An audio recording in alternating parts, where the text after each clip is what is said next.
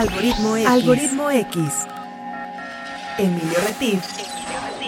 Francisco Disfink.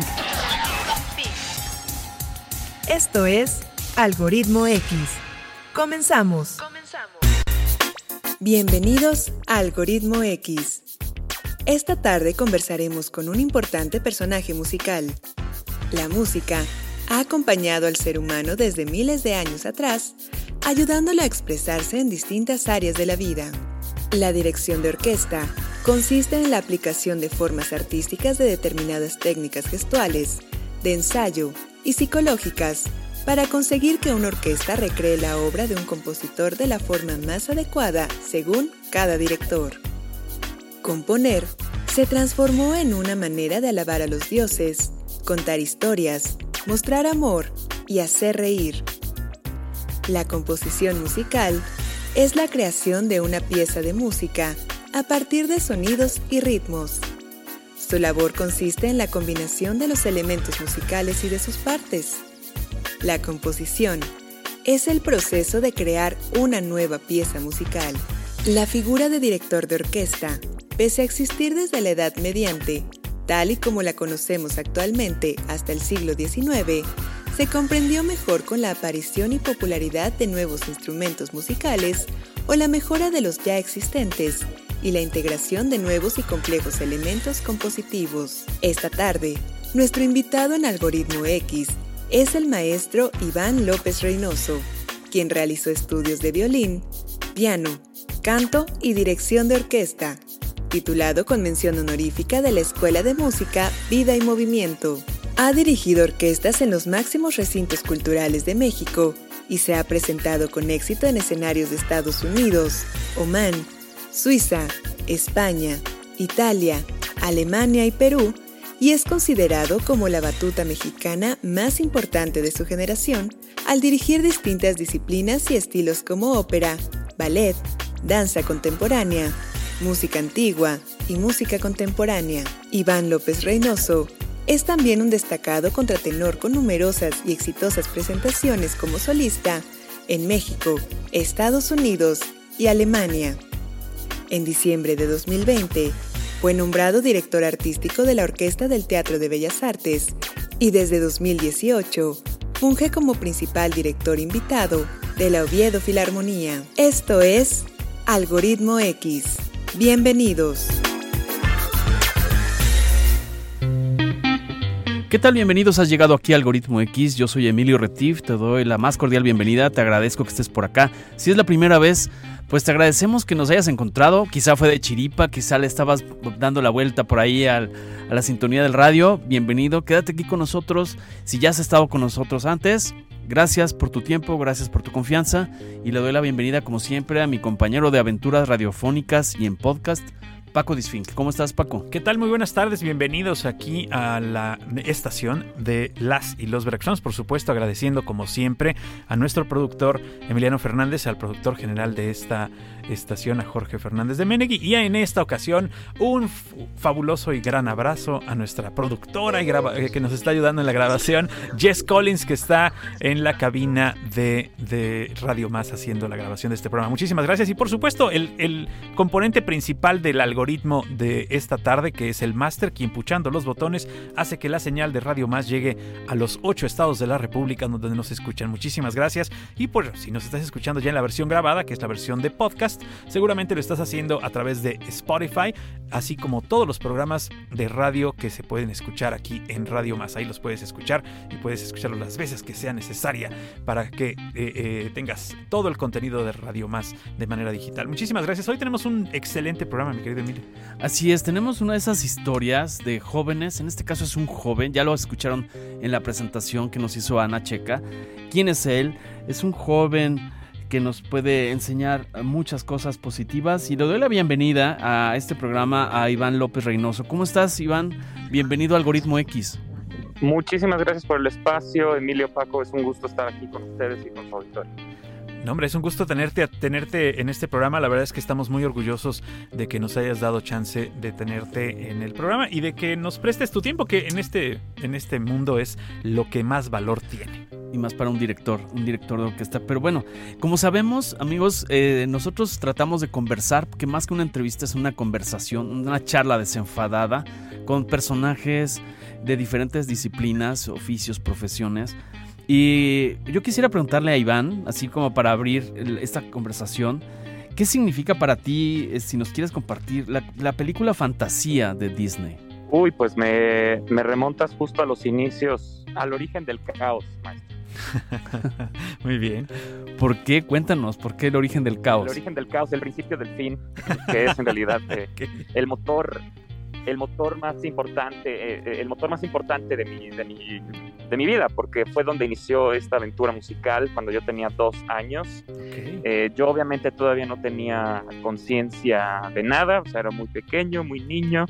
Mi abuela un día decidió regalarme, ponerme el, el, formato beta, todavía era beta, no era ni siquiera VHS, era beta, eh, de la película Fantasía de Disney, la puso en la tele, la empecé a ver y ya no hubo poder humano que me alejara de la televisión, o sea, no hubo manera de que yo me despegara de la pantalla, estaba viendo la película todo el día, aprendí a adelantar, aprendí primero a adelantar y regresar bien la casetera que a comer por mi cuenta o, o sea, hablar bien, o sea, eso no importaba, hablar bien, importaba poderla ver.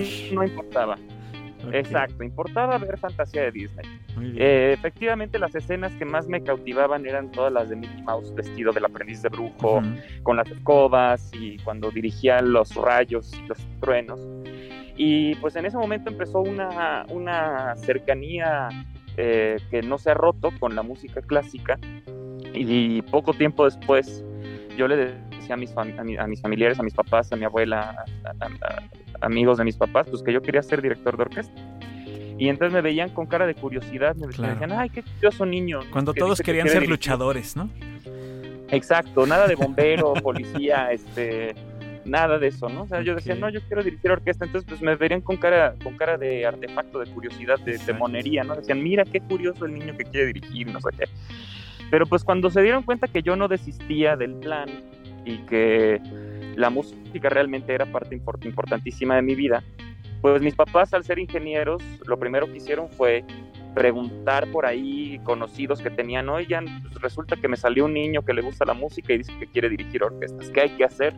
Claro, ¿cuál ¿Qué hay que hacer? Porque que esto le gusta de verdad, le apasiona mucho y, y no se despega de la tele viendo fantasía, después me empezaron a llevar al Jardín de la Unión de Guanajuato, yo soy de Guanajuato, y en el kiosco del Jardín de la Unión tocaba la banda del Estado, entonces pues si me podrás imaginar música en vivo, yo ahí feliz, no me quería ir del jardín, me ponía triste cuando se acababan las presentaciones de la banda del Estado, en fin. Entonces cuando vieron que todo eso iba pues muy en serio, decían, bueno, ¿y ahora qué? ¿No? O sea, qué bueno que le gusta, pero ¿qué va a pasar? Y ahí empieza mi total gratitud con mi familia, porque lejos de decir, no, se le va a pasar o no se le va a olvidar. se le va a olvidar, pues veían esa, eso y decían, no, pues vamos a ver qué se puede hacer, ¿no? Nosotros no somos músicos, pero vamos a ver qué se puede hacer. Y entonces preguntando con amigos que tenían de la Universidad de Guanajuato, mis, mis papás trabajaban en la Universidad de Guanajuato, mi mamá como maestra y mi papá en el área de, gestión administrativa y después trabajó en el servicio público, en fin, no son músicos para nada, pues, ¿sí? y, y, les dijeron, pues miren, si quiere dirigir orquesta, el camino es muy largo. Y lo primero que tiene que hacer es tocar instrumentos. Tiene que ser un muy buen músico, un muy buen ejecutante. Y empecé a tomar mis primeras clases de violín de, con cuatro añitos. Y, y pues de ahí, de ahí para el Real, maestro de ahí para el Real fue el inicio de la historia. Todo esto para contarte que fantasía es efectivamente el principio del caos. Ver, el principio del fin, efectivamente. Eh, eso quiere decir que, que sí tiene que ver que a, qué exponemos a nuestros hijos. Sí tiene mucho que ver en la creatividad y en, y en los caminos que van a tomar posteriormente. ¿A qué, a qué estamos exponiendo a nuestros hijos? Si los exponemos a, este, no sé, a programas que no tengan ningún contenido cultural, pues van a irse por otro lado, ¿no? híjole, completa y absolutamente de acuerdo contigo. De ahí que yo tanto defienda que efectivamente lo que se consume en casa es el aprendizaje más importante para el niño o para el joven eh, adulto para el futuro de nuestro país, de nuestras generaciones. O sea, lo que se consume en casa es lo más importante. O sea, ¿qué le vas a poner a tu hijo? ¿Cómo lo va a escuchar? qué, cómo va a vivir el, entorno familiar, cómo va a aprender a relacionarse, cómo va a ver qué es el, el, el engranaje, engranaje familiar. O sea, todo eso se absorbe desde muy pequeño. Y, y, yo siempre digo que hay que tener mucho, mucho cuidado y no tomar nada a la ligera a la hora de ser eh, responsables con los hijos, ¿no? Porque aprendemos, los niños se aprenden de una manera increíble, rapidísima, lo absorben todo, costumbres, este, lo bueno, lo malo, lo peor. Entonces yo desde luego creo que con el ejemplo y con la guía adecuada, el niño puede desde muy pronto tener muy claro lo que quiere hacer o cómo hacerlo. Claro. Oye, y platícanos, ah, tú ibas a la escuela, digamos, común, por no decirle normal, ibas a una escuela primaria, secundaria, preparatoria, me imagino, y seguramente coexistías con tu, ya tu, tu preparación como músico, ahorita lo vamos a ir platicando, pero ¿qué tanto acoso o lo que llaman ahora bullying enfrentaste en esa época? No sé, nos remontamos quizá a los años 90, 80 y tantos. Sí, no, 90, 95, 95. no, no, no, no, lo hagas más viejo, él nació en los 90, nació en el 90. Claro, 90 no, me, no me sumes años todavía. Está muy, está muy chavo. Ya que nosotros seamos ancianos, pues Exacto. Pero a ver, cuéntanos, eh, ¿había acoso, había bullying? O sea, ¿te hacían burla? Así, la, eh, con un acto de franqueza, mi estimado Iván. No, claro, mira, ese, ese término, el, término bullying, que es un término relativamente nuevo, claro. Eh, ha existido siempre, o sea, desde luego que ha existido siempre. Eh, y, ahora sabemos cómo llamarlo, ahora sabemos cómo llamarlo, pero antes no sabíamos cómo llamarlo. Yo afortunadamente no padecí tanto el bullying o el acoso, nada de esto, sí causaba curiosidad, eso sí, desde chiquito. Que mis amigos, en lugar de decir, no, vamos a ir a correr al jardín o andar en bici, yo decía, ¿sabes qué? Sí, pero pues tengo mi clase de violín, o sea, yo los veo después, o los veo antes, o nos vemos en otro momento, ¿no? Y, al contrario, yo encontré un círculo de amigos súper bonito que después, pues obviamente por la vida misma, eh, mantengo muy pocas de esas amistades de infancia, pero porque yo me fui muy joven de Guanajuato. Okay. Yo me fui a los 15 años de Guanajuato. Entonces yo hice primaria y secundaria en Guanajuato, pero ya la prepa ya no la hice ahí. Entonces, digamos que mis amigos de, de vida son los amigos que hice después, ¿no? Los que conocí en la prepa, en la carrera, etcétera. Pero sí había curiosidad, ¿no? Lo que sí tuve siempre fue apoyo y, y como había apoyo también a nivel institucional, desde luego yo fui a una escuela pública, siempre la, la, la primaria y la secundaria fueron públicas. Eh, la primaria Ignacio Allende en Guanajuato y la secundaria Ignacio Ramírez también en Guanajuato, que ya creo que no existe ninguna de las dos. Creo que la Ignacio Allende sí, pero la Ignacio Ramírez creo que ya no. En fin, eh, eh, no, no, no padecí como tal el, el bullying, el acoso, pero sí era digamos, curiosito, ¿no? El, diferente, el diferente, el, raro, ¿no? Exacto. Oye, vamos a ir a un pequeñísimo corte promocional aquí en Algoritmo X. Ya llegó el raro que suspende el las raro que suspende las pláticas de Algoritmo X soy yo, entonces vamos a ir a un pequeñísimo corte, no le cambies, regresamos aquí a Radio Más en Algoritmo X. Algoritmo X. Algoritmo X. Escuchas Algoritmo X. No te vayas, regresamos. Regresamos. Algoritmo X. Algoritmo X. Ya volvemos. Algoritmo X. Continuamos. Continuamos. Estamos de regreso en Algoritmo X. Te agradecemos que permanezcas escuchando esta maravillosa historia de vida con un talentazo en la dirección de orquesta. Es un eh, ejecutante de violín, de piano, ya nos irá a platicar, es director artístico de la Orquesta del Teatro de Bellas Artes y bueno, tiene un currículum impresionante. Pero antes de continuar platicando con Iván López Reynoso, Vamos a ceder la, la palabra al maestro, al maestro Paco de para poner la, música del programa porque es la rola del programa. Vamos a poner reggaetón. Vamos a poner, Vamos a poner reggaetón cachetero para que todos ustedes se pongan de, no, no es cierto, eso nunca jamás lo haríamos aquí en Algoritmo X. Vamos a poner una canción de un grupo que originalmente es un grupo de country, pero su canción fue muy, muy popular eh, eh principios de los 90, eh, de los Stetler Brothers, una canción que se llama Flowers on the Wall. Esta canción eh, que llegara al número uno en, las listas de popularidad, que se hace muy famosa cuando sale la película de Pulp Fiction, esta película de Quentin Tarantino, en donde eh, el, personaje de Bruce Willis eh, canta precisamente una parte de la canción en donde dice que eh, smoking cigarettes and watching Captain's Kangaroo. Bueno, pues es precisamente después él retoma esta frase y lo, hace la hace más popular todavía en su película de Duro de Matar, de la segunda parte de Duro de Matar de 1995. Bueno, pues escuchamos aquí en Algoritmo X Flowers on the Wall con The Statler Brothers y regresamos.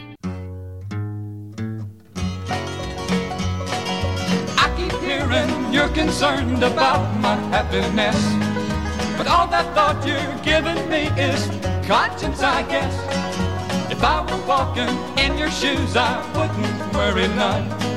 While you and your friends are worrying about me, I'm having fun.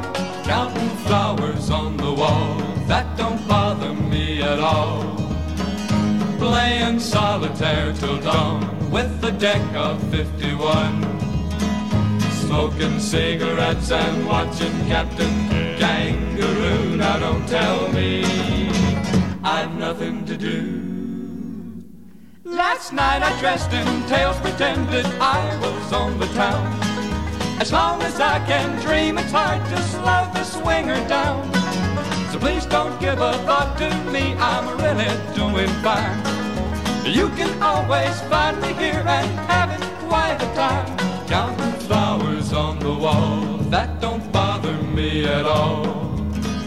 Playing solitaire till dawn with a deck of 51 smoking cigarettes and watching Captain Kangaroo. Tell me I've nothing to do. It's good to see you. I must go. I know I look a fright. Anyway, my eyes are not accustomed to this light. And my shoes are not accustomed to this hard concrete. So I must go back to my room and make my day complete.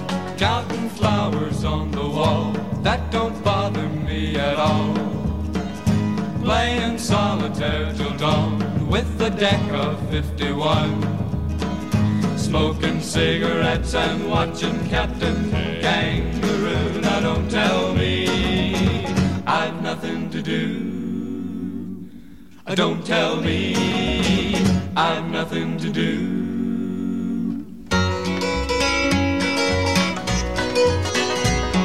Eso que acabas de escuchar es Flowers on the Wall de los Stadler, Brothers, perdón por la lengua trabada del día de hoy, pero tenemos en el, en el estudio de manera no presencial, pero sí de manera virtual a nuestro amigo Iván López Reynoso, director de orquesta. Y como decías, no solo es director de orquesta, eh, mi querido Iván, eh, tú tuviste estudios de violín, como ya nos estabas platicando, pero además estudiaste piano, canto y, la dirección de orquesta. Efectivamente, cuando decidí, bueno, junto con el apoyo de mis papás, eh, salirme de Guanajuato, que yo me fui de Guanajuato con 15 años porque en Guanajuato lamentablemente no había la suficiente infraestructura para que yo estudiara la carrera que yo quería, como yo quería.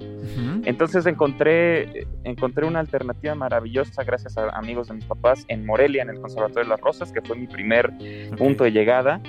Eh, en el Conservatorio de las Rosas existe todavía la, modalidad de estudiar el bachillerato ya especializado en música y humanidades. Es decir, a, la par ya de la carrera.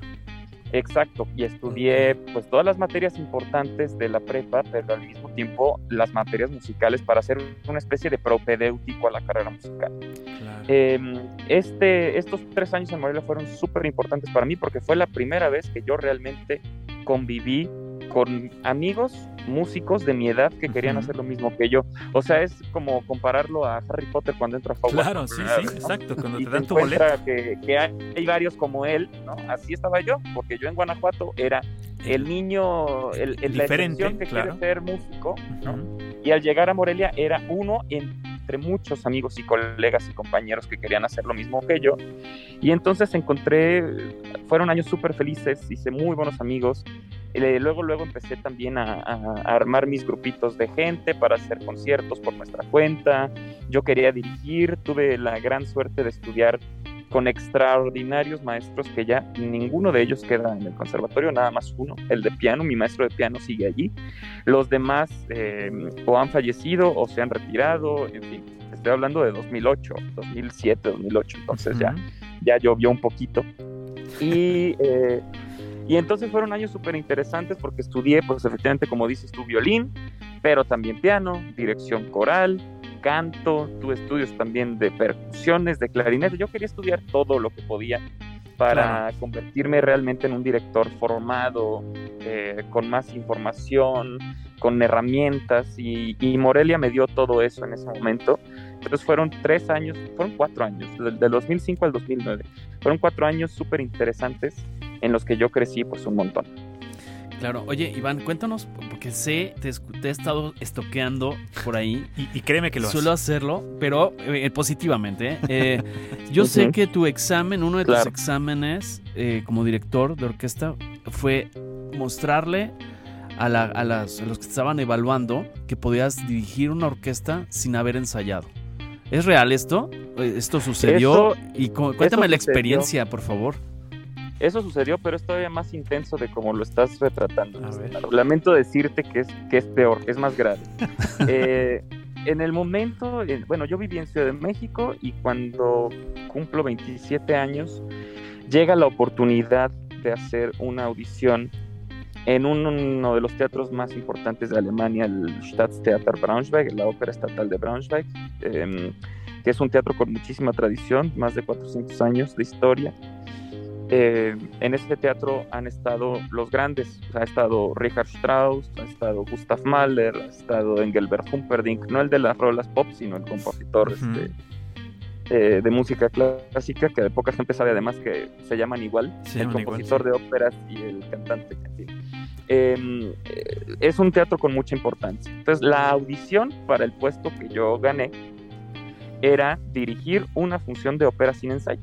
Esa fue mi audición. Ah, es decir, eh, después de haber pasado un filtro de treinta y pico aspirantes, eh, los finalistas, los tres finalistas, teníamos que dirigir una función con público y todo, ¿eh? Con ah, público. No, nada más audición así solitos. No, no, no, era una función de ópera, o sea, era una función en vivo de una ópera te daban dos opciones, querías dirigir Rigoletto de Verdi o Tosca Puccini, yo escogí ah, Rigoletto de Verdi. Y, eh, y el asunto era, bueno, maestro, ahí están los cantantes, ahí está el foro, ahí está la orquesta, mucho gusto, estrella el carro o salva el barco. Claro. ¿Y, qué, pasaba por tu mente? Cuéntanos. No me acuerdo de nada de esa función.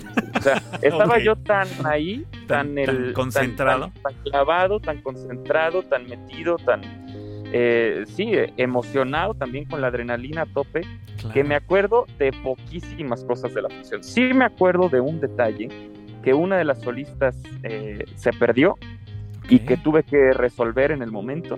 Eh, lo resolví bastante bien, a mi parecer, la orquesta quedó contenta y, y a lo mejor justo por eso fue que me dieron a mí la plaza de, de, primer maestro de capilla del Teatro Estatal de Braunschweig, que es un, un teatro en el que trabajé un poco más de dos años y, que trajo muchísimo crecimiento porque era pues un nuevo idioma, una nueva estructura, un país distinto, todo era nuevo para mí también, eh, pero fueron igualmente eh, dos años y fracción, fueron poco más de dos años y medio, de muchísimo crecimiento y de sobre todo dirigir un montón, porque los teatros alemanes hacen un chorro de funciones de ópera yo te quiero decir que, por ejemplo, en la semana más intensa de mi vida, dirigí cinco óperas diferentes en seis días. ¡Wow!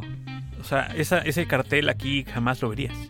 Eso jamás lo verías en, en, Sudamérica y Latinoamérica. Es difícil. Centroamérica y México es, difícil. Es complicado. Lo ves en ciertos teatros de Estados Unidos, no muchos. Y por pocas temporadas, ¿no? Y pocas temporadas, efectivamente. Claro, sí, la, difusión de la cultura en otros países pues es mucho mayor porque precisamente se sabe que teniendo esta difusión a mayor difusión pues hay mayor cultura y la gente se comporta mejor y la gente se trata mejor, etcétera, etcétera, etcétera. Son un montón de etcéteras que aquí en Algoritmo X siempre hemos tenido como, como parte integral de, nuestro, de nuestras pláticas que eh, comunicar la cultura, difundir la cultura hace mejores personas siempre. Definitivamente sí. Y no hay que tenerle miedo la cultura, es una parte esencial, porque lo peor que puede pasar es que no te guste. Claro.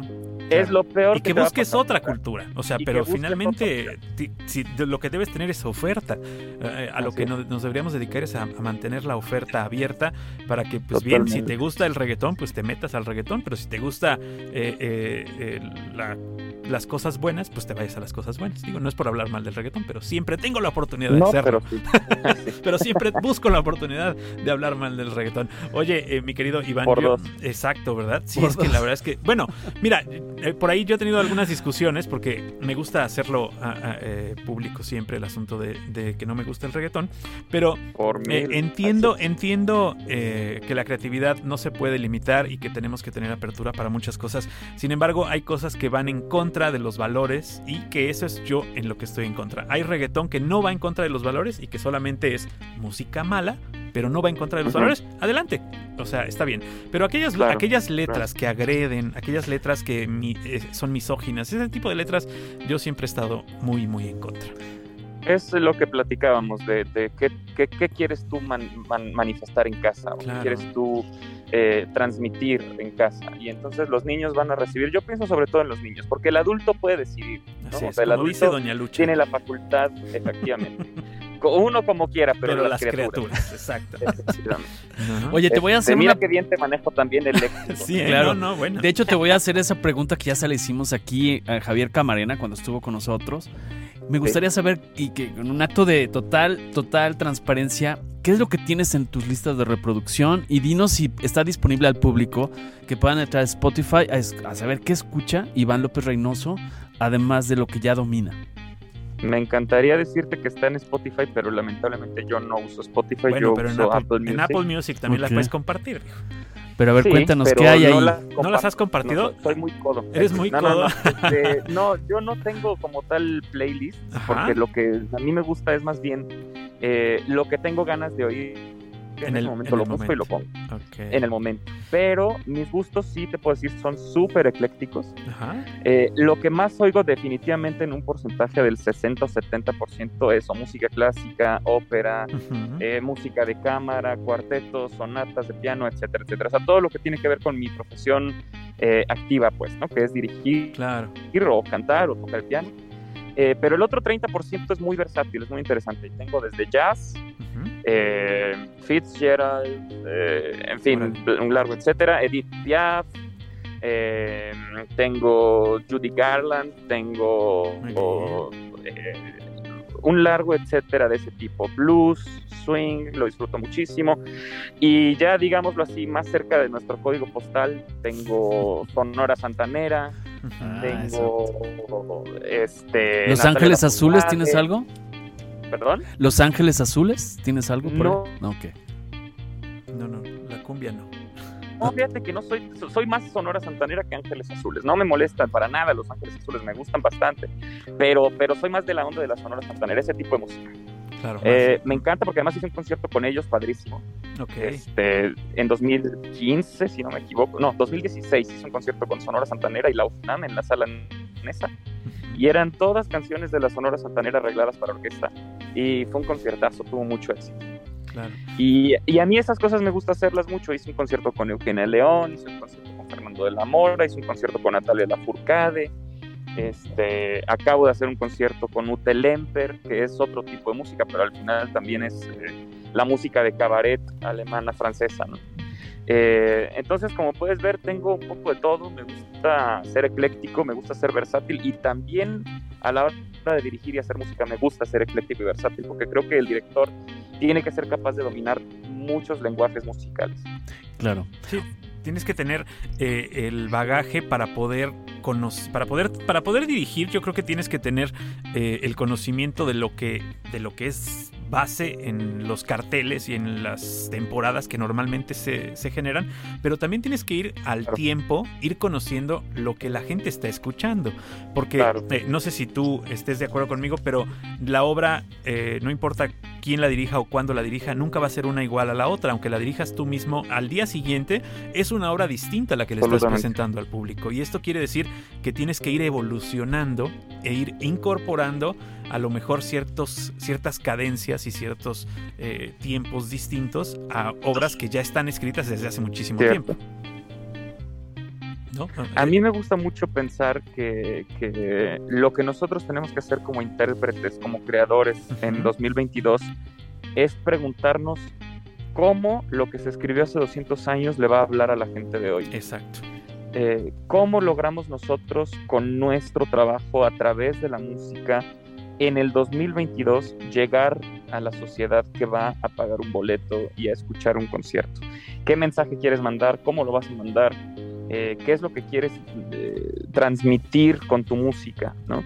Y para ello hay todo tipo de respuestas, así como también hay todo tipo de preguntas, ¿no? Desde luego, pero, pero hay todo tipo de respuestas, o sea, puedes encontrar música que te hable, o sea, que fue escrita, por ejemplo, acabamos de hacer un programa con música escrita en la entreguerra, en los 30, en los 1920, 1910, por ahí, que tiene 100 años, o sea, música escrita hace 100 años o más de 100 años, y los textos parece que se escribieron ayer. Claro. Parece que se escribieron ayer.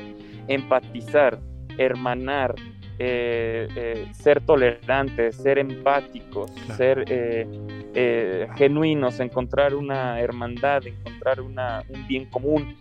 No a la guerra, no a las armas, no a la separación, no al separatismo, en fin, o sea, parece que se escribió ayer, pues, ¿no? Y, y, y entonces es un buen momento para revivir esa música y decir, a ver, este mensaje se mandó en 1910 o 1920, pero es muy vigente, ¿no? Habla también en 2022. Entonces yo creo que esa es realmente la pregunta que se tiene que hacer un director, un músico, un intérprete en general, todo aquel que se sube a un escenario. ¿Qué voy a hacer yo y cómo voy a transmitir este mensaje al 2022. Claro, eh, yo quisiera preguntarte, Iván, por ejemplo, yo te he escuchado decir que el director está al servicio de la música y me lo estás comprobando con lo que nos estás compartiendo, pero yo quisiera preguntarte, se usa mucho el tema de usar el, símbolo o la figura de un director de orquesta para hablar de liderazgo. ¿Para ti qué significa ser, ser, ser líder? En cualquier ámbito, ¿eh? en el ámbito musical, en el ámbito familiar social, etcétera? ¿Qué es para ti eh, un, líder? Yo defenderé siempre y, espero seguirlo defendiendo toda mi vida. Espero no cambiar de opinión, no creo cambiar de opinión, pero que el líder es aquel que inspira a los que trabajan con él. Es decir, eh, el verdadero líder no es aquel que da órdenes, no es aquel que es tirano, no es aquel que es déspota, no es aquel que, que abusa de la autoridad o que usa su autoridad para, para mandar sino aquel que dice, a ver, no, vamos más bien a encontrar un camino juntos, vamos a ver cómo lo podemos resolver, vamos a negociar, vamos a platicar, vamos a escuchar opiniones. Y yo tengo un punto de vista que está basado en mucha investigación, en mucho trabajo, en mucho estudio, en muchas horas de lectura, en muchas horas de viaje también, ¿no? Que se pueden ver reflejadas en mi interpretación, pero mi interpretación depende de ustedes, no depende de mí. O sea, los que van a tocar son ellos, no yo. El que levanta el violín es el concertino, el que levanta la flauta es el músico que está sentado ahí, el que canta es el solista, el director está ahí para hacer una especie de eh, consenso, ¿no? Para encontrar la manera correcta de llegar a un resultado final. Y yo creo que ese es el resumen del liderazgo. El líder es aquel que usa lo mejor de cada uno de sus elementos para lograr el bien común, que es el éxito. Exacto. Esta, esta eh, no puedes, no puedes separar el trabajo de un director del trabajo de los músicos. No puedes culpar a los músicos y al director por separado, porque el trabajo es un equipo y precisamente el equipo es el que está encima del escenario y todos y cada uno de ellos hacen su labor, sea muy grande o sea muy pequeña, pero son una parte eh, importante de este gran pastel que es la música y si al pastel le falta azúcar, pues vas a ver simple y si al pastel le faltan las velas, pues nadie le va a soplar. Entonces, eh, todo esto tiene que ir, tiene que ir en, conjunto. Creo que es bien importante esta, esta labor que tú haces y el asunto de que tú tengas desde pues la claridad de lo que quieres hacer desde muy joven creo que también te da eh, un camino trazado para que sepas cómo eh, llevar a cada uno de los elementos de esta orquesta. ¿Qué, pasa cuando te encuentras un elemento de la orquesta, cuando llegas a un lugar nuevo, que este elemento de la orquesta te hace eh, la vida de cuadros o te ha tocado que por ahí alguien diga, no, pues ya llegó este chavito que nos quiere dirigir? ¿Te ha tocado algo así? Fíjate que afortunadamente afortunadamente no me ha pasado nada así tan grave. Ok. Sí me pasaba cuando empezaba a dirigir. es que yo sigo siendo un director joven y lo seguiré siendo durante otros 20 años, hasta que no tenga ganas o se me caiga el pelo. claro. Seguiré siendo un director joven a pesar de tener 50. Exacto. Eh, pero cuando tenía 22 o 23, imagínate que estaba empezando a dirigir. Ahí sí, ahí sí había escepticismo. No quiero decir que no había... Eh, no quiero decir que había una cuestión de, discriminación o, porque no la hay. O sea, en realidad es nada más que el que se para ahí tiene que merecérselo, pues, ¿no? O sea, es, es, es nada más la posición más importante de un concierto, el director de orquesta. Entonces, para estar ahí, tienes que estar ahí por algo. Algo tiene que defender que tú estés ahí. Entonces, claro que hay mucho escéptico, ¿no? Y claro que hay mucho músico que tiene 40 años tocando en una orquesta, que dice, a ver, ¿tú qué me vas a venir a decir a mí? ¿no? Que yo llevo 40 años tocando aquí pero no es desde el punto, yo quiero pensar siempre ingenuamente, desde luego que lo hay también al revés, pero yo quiero pensar ingenuamente que no es desde la discriminación ni desde la...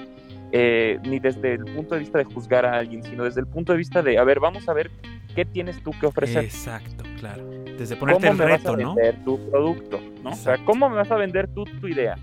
Yo tengo claro que todos los directores y todos los músicos somos diferentes y todos vamos a tener siempre argumentos distintos. No va a haber una interpretación igual a la otra. Pero ¿cómo vas a vender tu interpretación?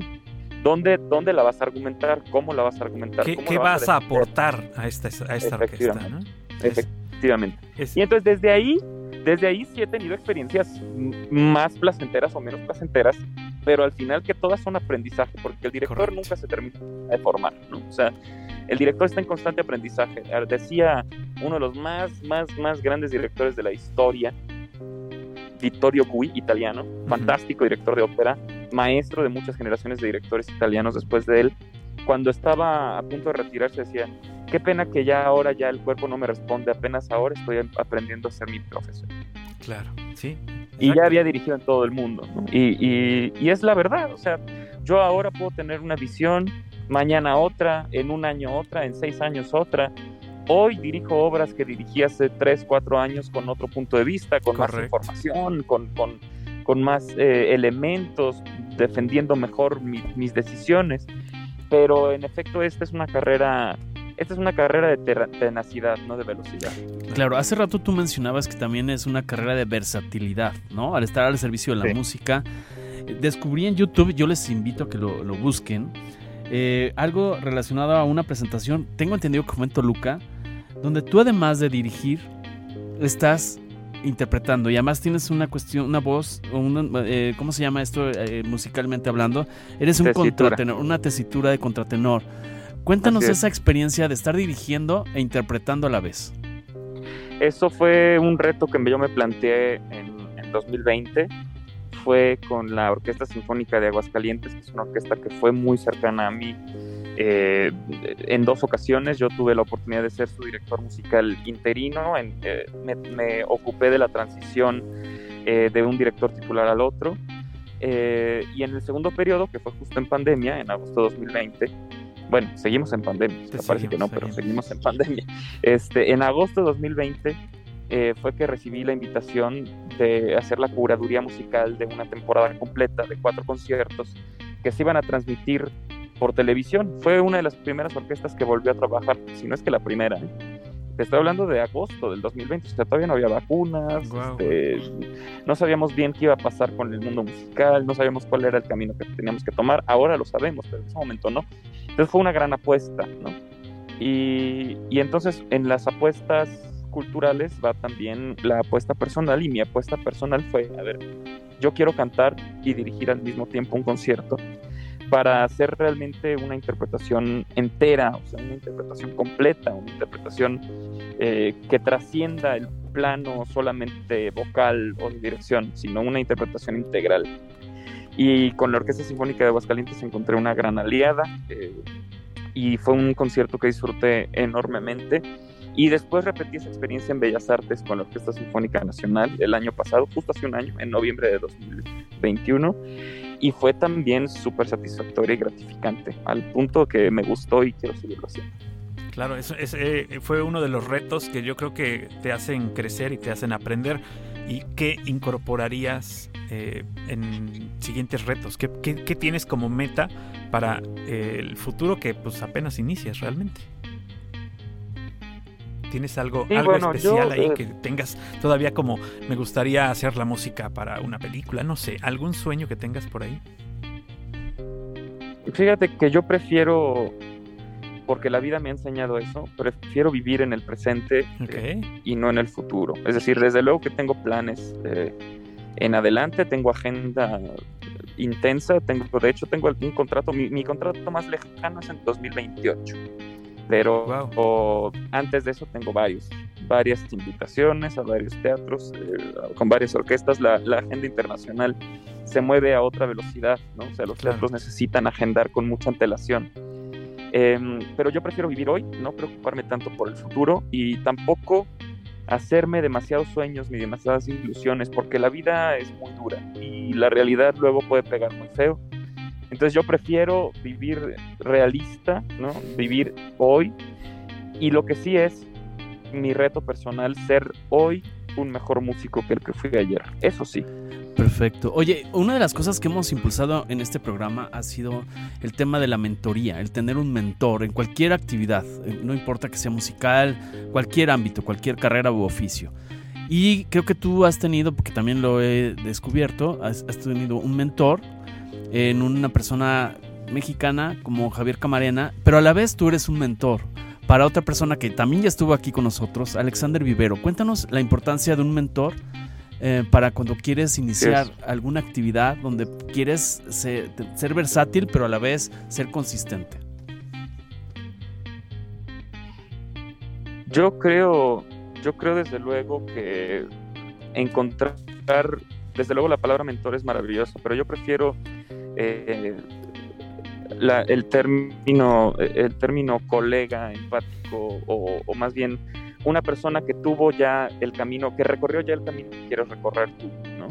Sí, el, mentor es una muy buena palabra, es un muy buen término, a mí me gusta mucho. Yo encontré grandes aliados, grandes inspiraciones cuando empezaba. Eh, Javier Camarena ha sido uno de ellos, Alberto Zeta fue otro, fantástico director italiano de orquesta, Eduardo que me recibió de la manera más generosa. Eduardo Mata, solo coincidí con él una vez. Okay en octubre del 94. Yo tenía cuatro años y hay por ahí una foto con mi mamá que me está cargando. Yo estoy todavía en brazos. Este, y Eduardo Mata me está firmando un programa y regalándome una batuta. Y ese fue curiosamente el último concierto que dirigió Eduardo Mata en México, en octubre del 94. Este, por ahí Octavio Sosa, que es un extraordinario investigador, musicólogo, eh, dijo de una manera poética muy bonita que esa era una foto del paso de la estafeta y yo más bien espero en algún momento estar a la altura de, Eduardo Mata y, efectivamente honrar esa foto. Por el momento lo que sí sé es que definitivamente hay que encontrar inspiraciones, hay que encontrar eh, quien te fomente, hay que encontrar quien saque lo mejor de ti. Y yo tengo un compromiso muy fuerte ahora también con la docencia eh, estoy dando clases en la Escuela de Bellas Artes de la Universidad Panamericana. Alexander Vivero es uno de mis alumnos, es un niño brillante. Eh, creo que en él México tiene uno de los talentos musicales más importantes de las últimas décadas. Es correcto. Definitivamente. Y, y ahora lo que hay que hacer es encauzarlo bien, eh, encaminarlo bien, que no se pierda en el camino, que no lo quieran malformar lobos y, gente con otras intenciones por ahí, como en la película de Pinocho que acabo de ver, el remake. Em, es, o sea, es exactamente eso, ¿no? O sea, Pinocho que representa la bondad, la ingenuidad, eh, la nobleza.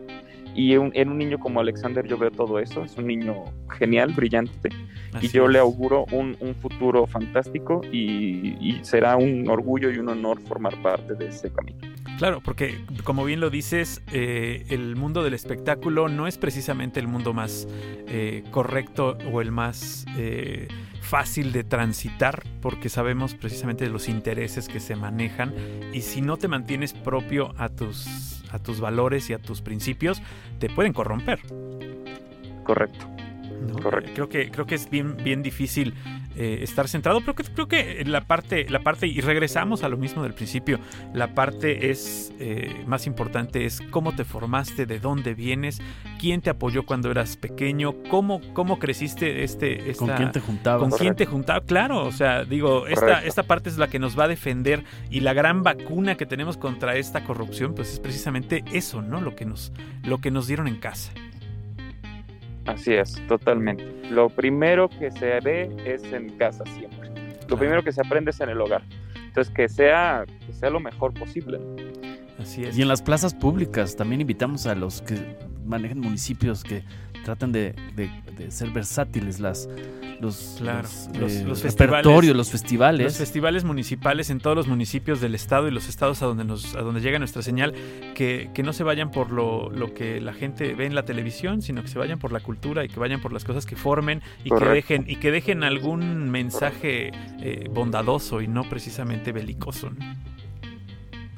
Es así, es así como, como podemos dejar nuestra, dejar nuestra huella. Nuestra huella tiene que ser una huella que si caminamos ayudándonos unos a otros, pues el, progreso continúa. Oye, mi querido Iván, eh, ¿tienes redes sociales públicas que la gente pueda visitar, que pueda ver tus fotos, tus conciertos? Así es, eh, por favor los invito a estar al pendiente en www.ivanlopezreynoso.com, mi página web. También me encuentran en Instagram, Iván López Reynoso, me encuentran en Facebook, me encuentran en Twitter, estoy en todas las redes sociales con mi nombre, nada, ninguna cosa rara, ningún seudónimo ni nada. Eh, y ahí estoy constantemente publicando cosas, sí, de mi carrera, pero también otro tipo de cosas, es decir, material eso, pedagógico, de acercamiento a la cultura, de acercamiento a la música, de perderle el miedo a la cultura, de perderle el miedo a la música, de que la sala de conciertos no muerde, de que en la sala de conciertos nadie los va a juzgar, de que la sala de conciertos está abierta para que ustedes disfruten con nosotros. Claro, esa, esa, eh, ese, ese balón, bajarlo a la cancha, a la parte más baja, para que la gente pueda entrar sin miedo y decir, eh, pues a lo mejor esto es lo que me gusta y no nada más lo que me están presentando eh, en otros lugares, ¿no? creo que es importantísimo que, que, pongamos de nuestra parte como medios y como difusión de que la cultura llegue a más personas. Yo te quiero, te quiero agradecer de veras de manera personal que nos hayas dado este espacio para platicar y antes, de, antes de despedirnos, yo quisiera saber qué tipo de películas te gustan. Todo, me gustan las películas buenas, igual que la música, me gusta la música buena. No importa el género, no importa el artista, no importa quién la escribió, quién la dirigió, quién la actuó. Si es buena película, me gusta. Entonces me gusta de todo. Me puede gustar una buena comedia romántica, pero también me puede gustar el drama, o me puede terror. Pixar, o me puede gustar el terror. Perfecto. Este, me puede gustar James Wan, o me puede gustar eh, este, Tarantino, o me puede gustar este, Woody Allen. Siempre y cuando sea una buena película, disfruto de todo. Perfecto. Pues esperemos que pronto estés en TikTok también, ahí ya generando contenidos. Me niego, me niego durísimo hacer TikTok, fíjate pero bueno. Que, fíjate que sí hay contenidos interesantes. ¿eh? Digo, yo también le tengo bastante. pero... tengo bastante asco a, las redes así como el TikTok, pero, pero créeme que hay contenidos bastante interesantes. Claro, es uno entre mil.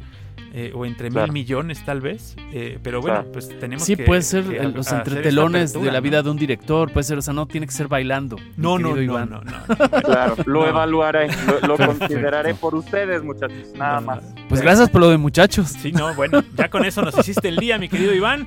Este, te, agradecemos mucho, mucho, mucho que hayas estado aquí en Algoritmo X. Ojalá sea la primera de muchas pláticas que podamos tener y que cada logro que tengas lo hagas por ti, lo hagas por México y eh, nos lo vengas a contar. Al contrario, gracias a ustedes por la plática, por el espacio y desde luego será siempre un placer compartir con ustedes. Perfecto, gracias. Amigos, gracias por escucharnos. nos vemos, nos escuchamos el próximo sábado a las 3 de la tarde. Gracias por estar aquí. Hasta la próxima. Algoritmo X. Algoritmo X. Emilio Retif. Francisco Disfink. Esto fue Algoritmo X.